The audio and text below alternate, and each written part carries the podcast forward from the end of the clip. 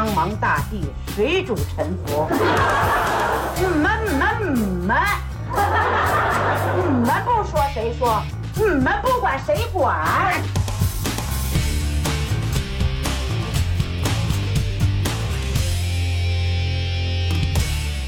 呃，发明调休的国家发改委的专家，呃，您好，啊，我是能力有限电台的老崔，我在网上看了您这个一篇文章哈，文章的题目叫《专家解读史上最长春节假期，新年的第一份大礼包》，呃，我看完之后呢，确实感慨很深，也做了一个深入的了解和学习，呃，您写的这个亮点哈，主要有五个。我我借着我们的这个节目呢，也给我们的广大的啊听众朋友们做一下普及，对吧？那第一个亮点呢是九天啊，史上最长的啊春节假期，从初一到初八，如果还能配合带薪年假，我们至少可以休息九天，这真让人高兴啊！堪称新年的第一份大礼包。虽然除夕当天名义上是不放假。但是不怕呀，因为你们鼓励了各单位和各机构根据实际情况来灵活安排，同时高速公路都免费了，实质上就是创造了给老百姓多放一天假的机会啊。我们可以先实现一个假期团聚的大目标，再实现一个旅游玩乐的小目标。哎呀，这真他妈让人高兴啊！亮点二是不得不调，但更加人性化，更具灵活性。我觉得不得不调这个用词不当，应该改成应调尽调，要调必调，说调就调啊，这个我觉得更合适一些。这个亮点二是这样的哈，调休是放假安排中社会公众普遍关心的话题，是吧？是否调休，还有怎么调休，这个社会公众啊观点差异比较大啊。你还知道观点差异比较大啊？总体而言呢，调休比不调休好，这不废话吗？而且是不得不调，应调尽调。因为七个法定节假日中，春节、端午、中秋按照农历来确定，元旦、劳动、国庆按照公历来确定，清明节又是按照节气来确定。哎呦，愁给你难为的！如果不调休，基本上每年都会出现部分节假日与双休日中间就隔一个工作日，造成了节日的碎片化等情形，形成了单奔儿啊！哟呵，还是北京人单奔儿啊！那就不是累觉不爱，而是累且不爱了。调休就是在节假日总量固定的前提下，为避免碎片化所做出的政策安排。谢谢您，谢谢您啊，感谢感谢啊，问候你的家大人。第三个呢，叫最小干预。哎呀，尽量不打乱人们的正常生活节奏，较好的满足人们劳逸结合的实际需要。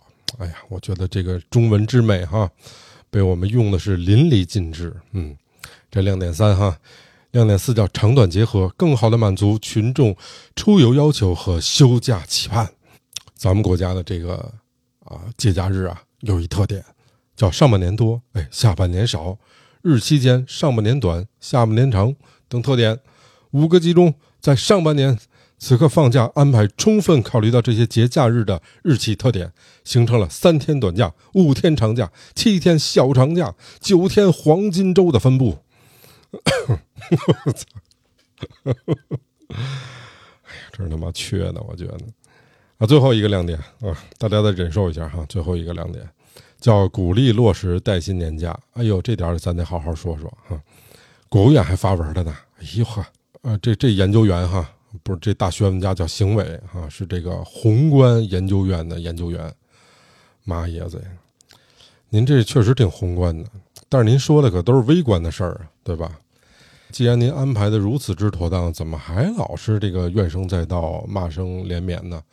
啊，我觉得问候这个专家的父母以以及家里的各种长辈的声音不绝于耳，对吧？所以接下来我们就用今天的节目来给各位分析一下，为什么大家的情绪有这么的高涨？嗯，哎呦，那为什么呢？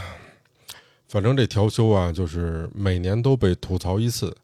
啊，这肯定不是最后一次，因为对于大多数而言，就这调休啊，其实挺挺蒙事儿的。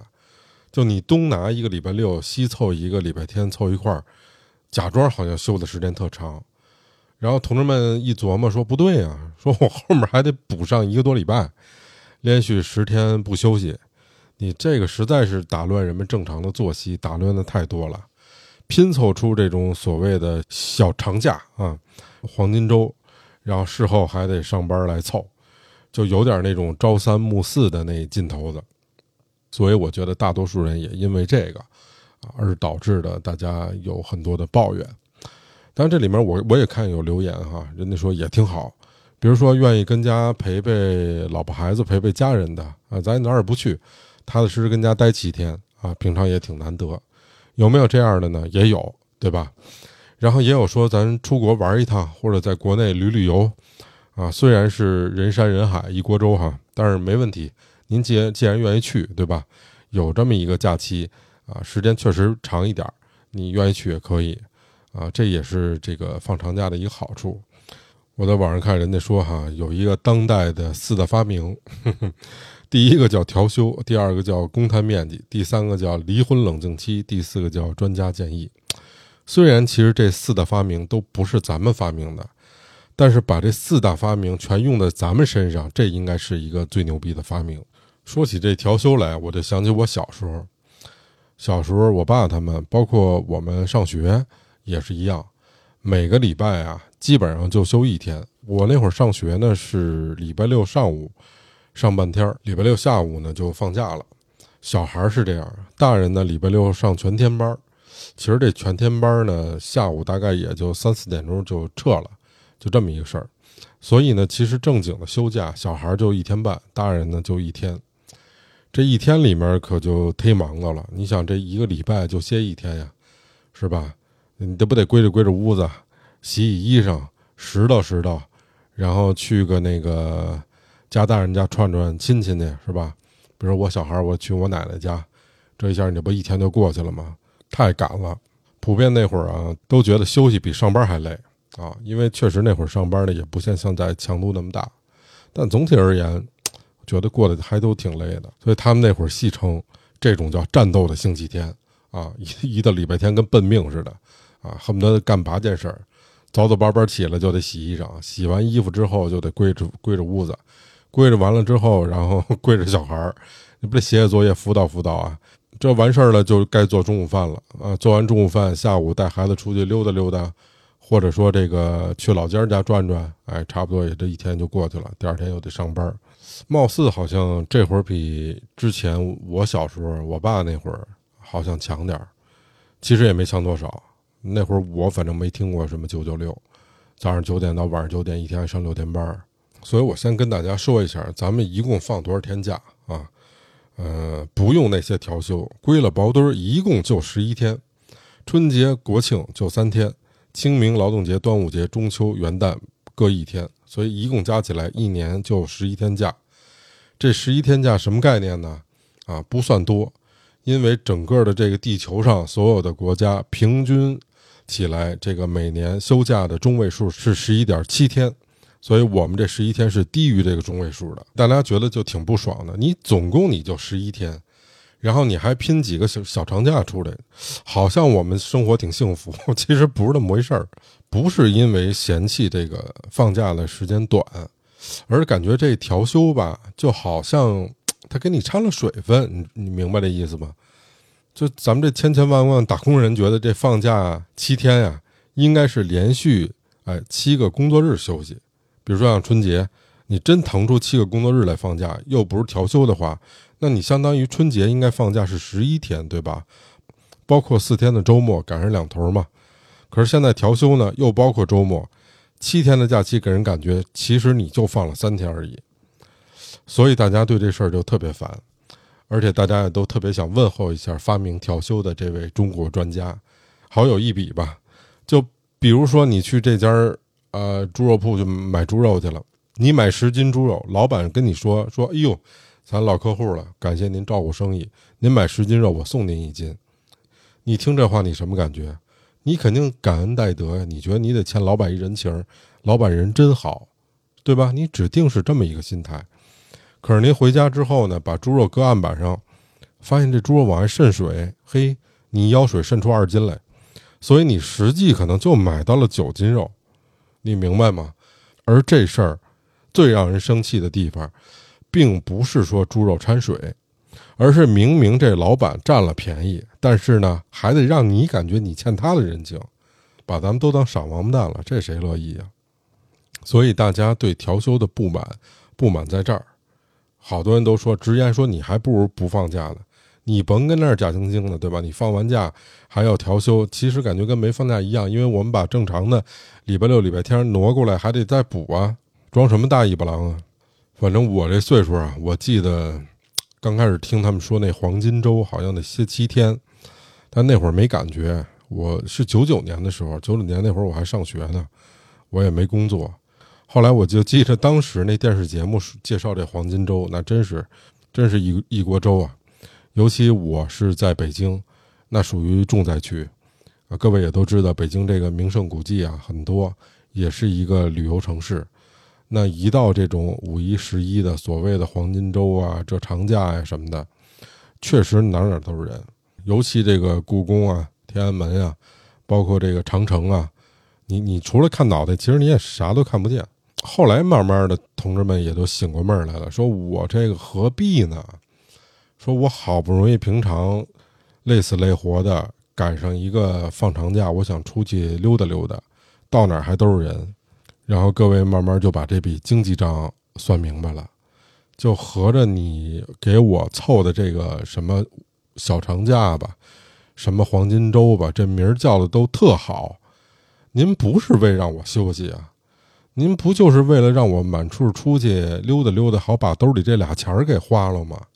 所谓的带动内需啊，对吧？我们都知道这三驾马车哈，一个是投资，一个是基建，还有一个是内需。这个投资就甭说了，基建这边呢，因为前些年这该建的这个铁路啊，包括该建的这些高速公路啊什么的也建的差不多了，那这个房地产又不敢建，对吧？现在这个。有功夫，其实我好好单开一集跟大家聊聊，雷大了啊！现在也不敢建，那剩下不就内需吗？内需，咱们这茬韭菜还没茁壮成长起来呢，都已经被割的差不多了，这老百姓接不动了呀！我怎么需啊？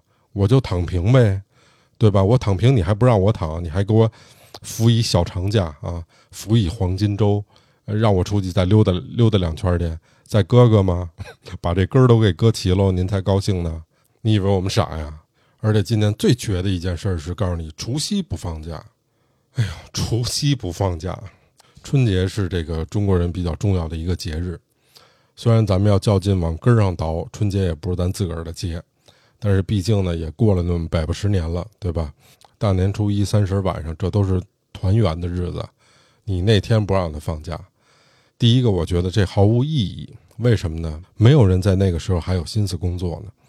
第二个呢，我就想起啊，古人有首诗啊，叫“一年将尽夜，万里未归人”呢。所以咱别说人年轻人什么不懂传统节日啊，不过传统节日这个那个的。您那传统节日您都不给放假，人怎么过呀？九九六一下是吗？九九六是福报呗，对吧？所以甭甭听他们这个那个的，别扯臊。什么福报啊？这这福全报你身上了，没报在打工人身上。现在这个离职不叫离职，叫什么呀？叫毕业。我就纳了血闷儿了，叫离职不叫离职，叫毕业。合着我九九六到您那儿上班去，我是上学去了，我还得给你交学费呗，对吧？你装什么大尾巴狼啊？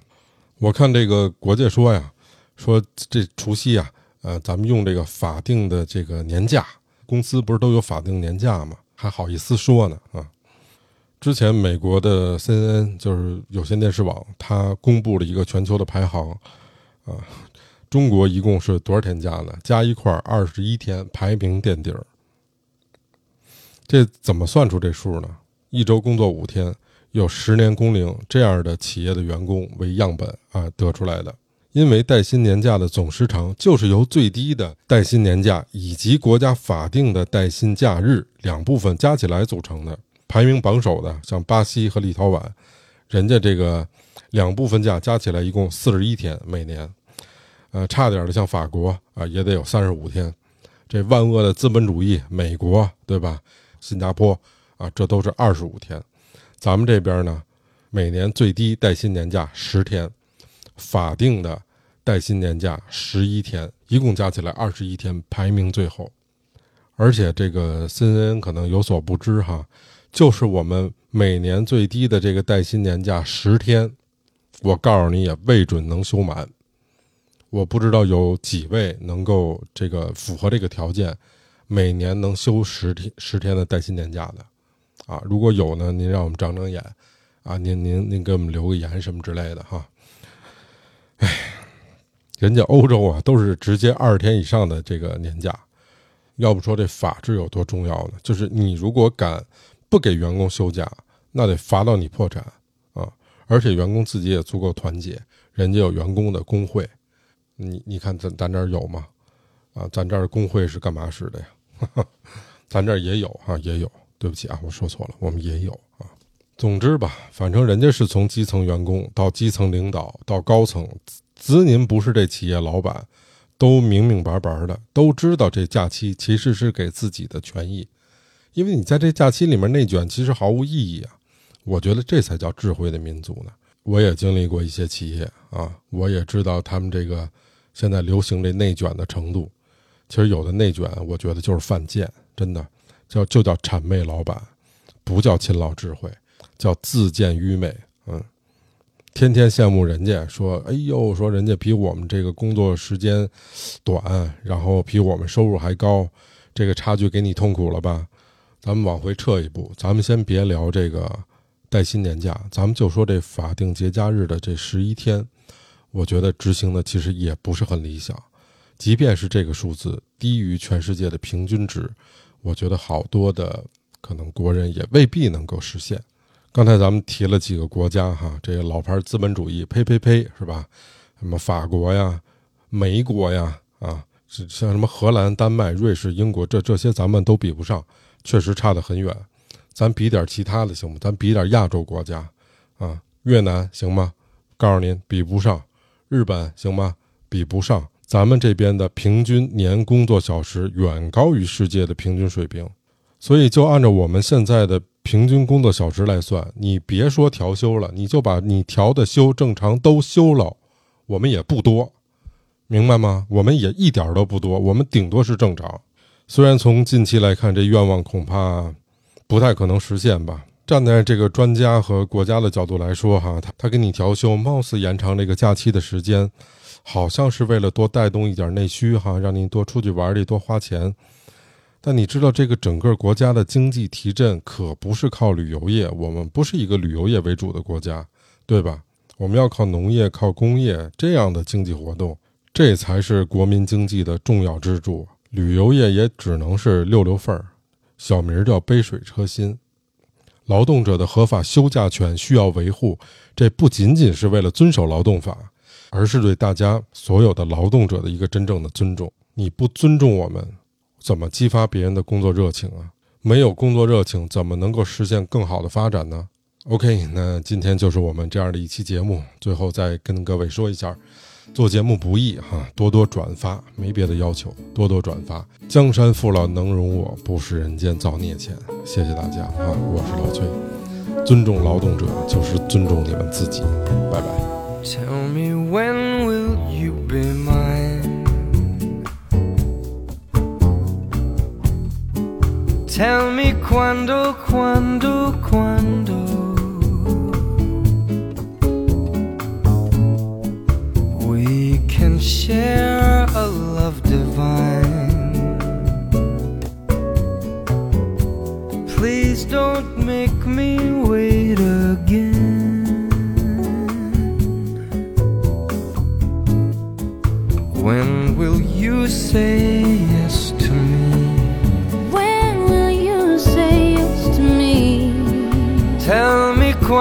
Quando, quando.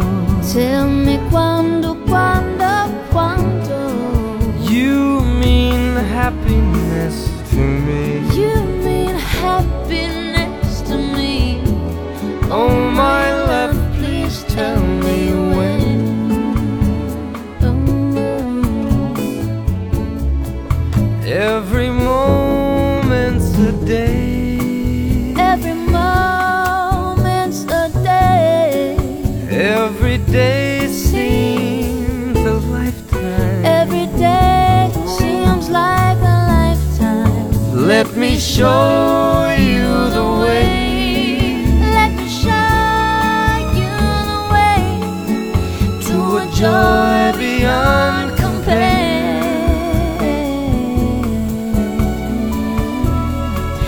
I can't wait a moment more.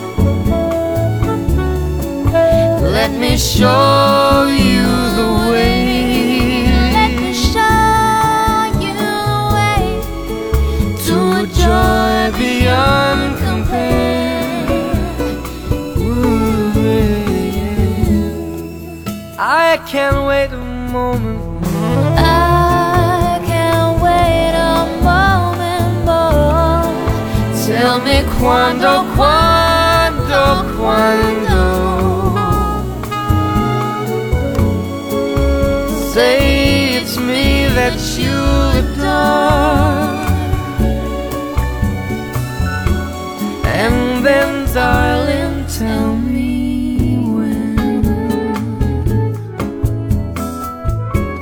Oh, my darling.